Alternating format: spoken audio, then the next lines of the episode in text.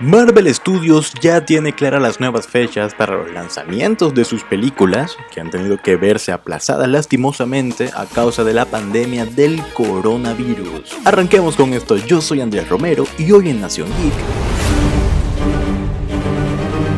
hablemos de Marvel. Bueno, aún no sabemos cuándo vamos a poder regresar a una sala de cines.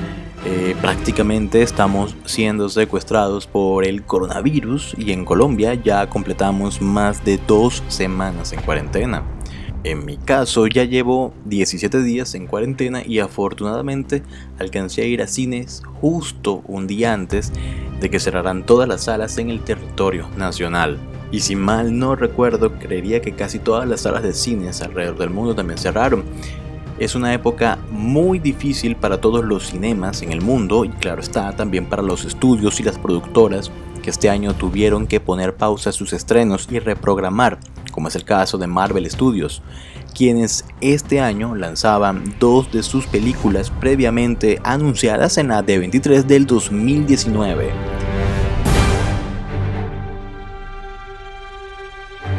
Para una productora no debe ser fácil reprogramar, aplazar o poner pausa a todo lo que vendría a ser el estreno de uno de sus proyectos.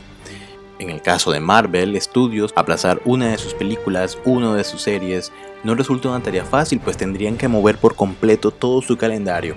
Y esta fase 4 del universo arrancaba con el estreno de Black Widow y finalizaba con Capitana Marvel. Pero parece ser que el 2021 estará bastante ocupado a causa de los cambios que están surgiendo en el calendario del UCM.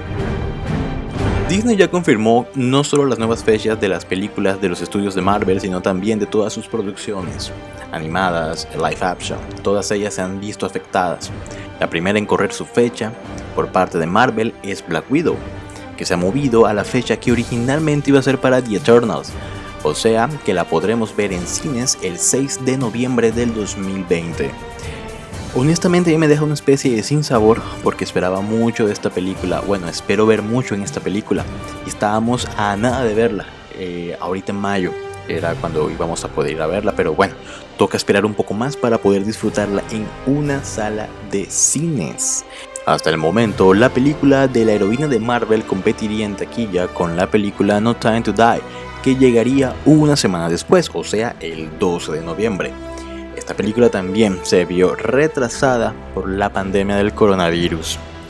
Para el 12 de febrero del 2021 quedó pactado el estreno de la nueva familia espacial de la Casa de las Ideas, The Eternals, la cinta que introduce a los superhumanos y que ostenta entre su elenco la participación de Angelina Jolie.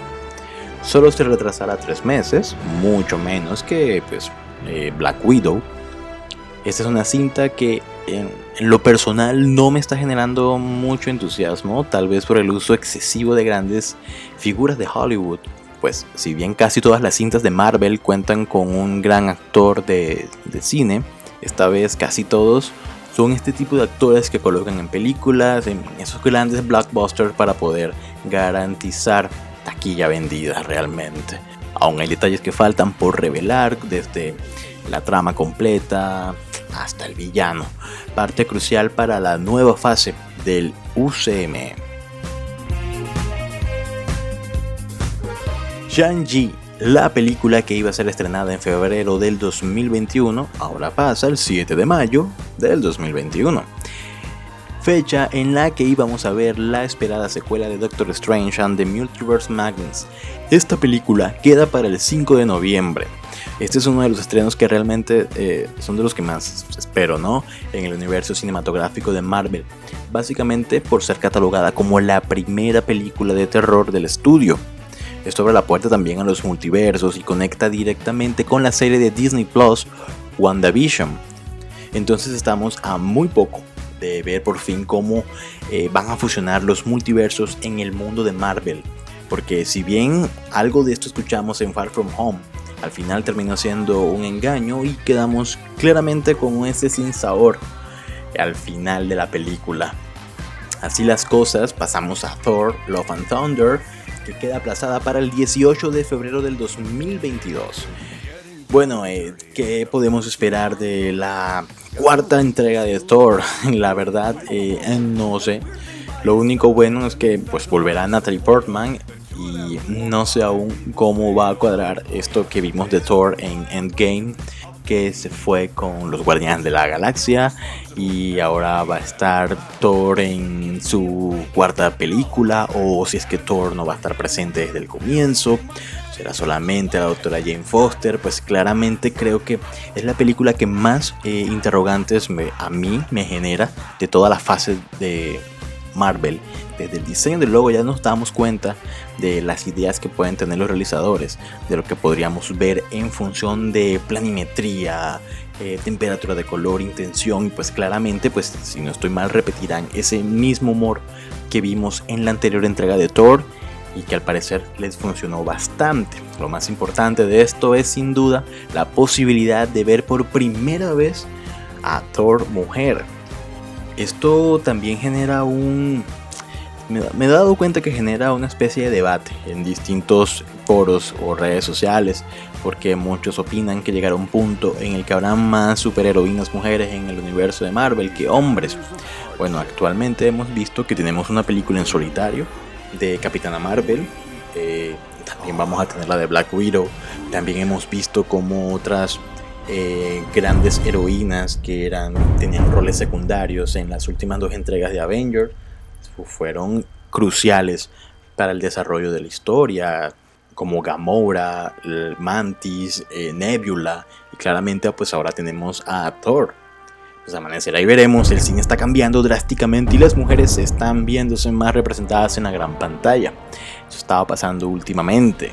Ahora en lo personal no sé qué tan correcto a veces puede llegar a ser esto. Muchas veces pienso que los estudios eh, hacen este tipo de cosas más que todo para contentar a un sector, a veces alterando demasiado los argumentos iniciales. Yo sé que existe el cómic de Thor Mujer, pero también es un cómic que no es tan viejo, es algo nuevo que se empieza a ver también desde este movimiento eh, donde las mujeres tienen que verse más representadas, no solamente en el mundo del séptimo arte, sino también en libros, en televisión, en, en muchos otros campos donde tal vez ellas siempre han sido relegadas a puestos secundarios. Vamos a ver cómo les va a ir con Thor. La verdad, sí le espero, con muchas ansias. Esto nos lleva hasta julio del 2022. Ahí vamos a ver la secuela de Capitana Marvel, película que podremos ver el 29 de julio, sin muchos detalles sobre esta esperada secuela, pero sí con una gran sorpresa que nos da pues saber que esta es la película que va el 29 de julio. Y es que se creía que para el 2022 íbamos a tener el estreno de Black Panther 2, la cual lastimosamente no parece ser una prioridad en estos momentos para el estudio, pese al arrebatado éxito de la primera entrega, que incluso ostenta tener la nominación a Mejor Película en los premios Oscar. Nos quedan también por fuera otras esperadas películas como Spider-Man 3 que ya inició su producción y pues que la acaba de detener por culpa del coronavirus. Guardianes de la Galaxia Volumen 3 tendrá que esperar hasta que James Gunn, su director, termine las obligaciones con The Suicide Squad, la cual logró salvarse de la pandemia y terminó su rodaje sin ninguna complicación. De momento así queda el calendario de Marvel Studios para sus películas, pero a mí me queda la duda si esto también afectará a las series para la plataforma de Disney Plus, pues este año veríamos eh, los estrenos de las series de Falcon and the Winter Soldier y la esperada WandaVision, que según su fecha de estreno conectaba con la secuela de Doctor Strange. Sabemos que están trabajando en Avengers 5 y está confirmada también Ant-Man 3, que en lo personal es una de las sagas menos valoradas de Marvel, pero una de las más frescas, una que ha tenido incluso una narrativa muy distinta al resto de las películas de Marvel. Eso también lo podemos ver en Guardianes de la Galaxia que sienta las bases para lo que vimos en la última entrega de Thor. También queda esperar más información sobre el reboot de Blade y así pues tenemos como todo ese calendario y todos esos datos hasta el momento de lo que está pasando con los estudios de Marvel. Otra gran incógnita que nos queda es qué tanto vamos a invertir eh, como público en, en el entretenimiento, en el cine, ¿no? por lo menos de aquí a mediados del 2021. cuando se avecina una importante recesión producto pues de la pandemia en la que todos estamos, que todos estamos viviendo. Solo nos quedará esperar en casa que los héroes más poderosos del planeta lleguen a cines para seguir disfrutando de sus aventuras. Hasta aquí este Hablamos de Marvel. No olviden seguirnos en Twitter como Geek Nación y a mí como Andrés 92 Yo soy Andrés Romero y esto fue Nación Geek.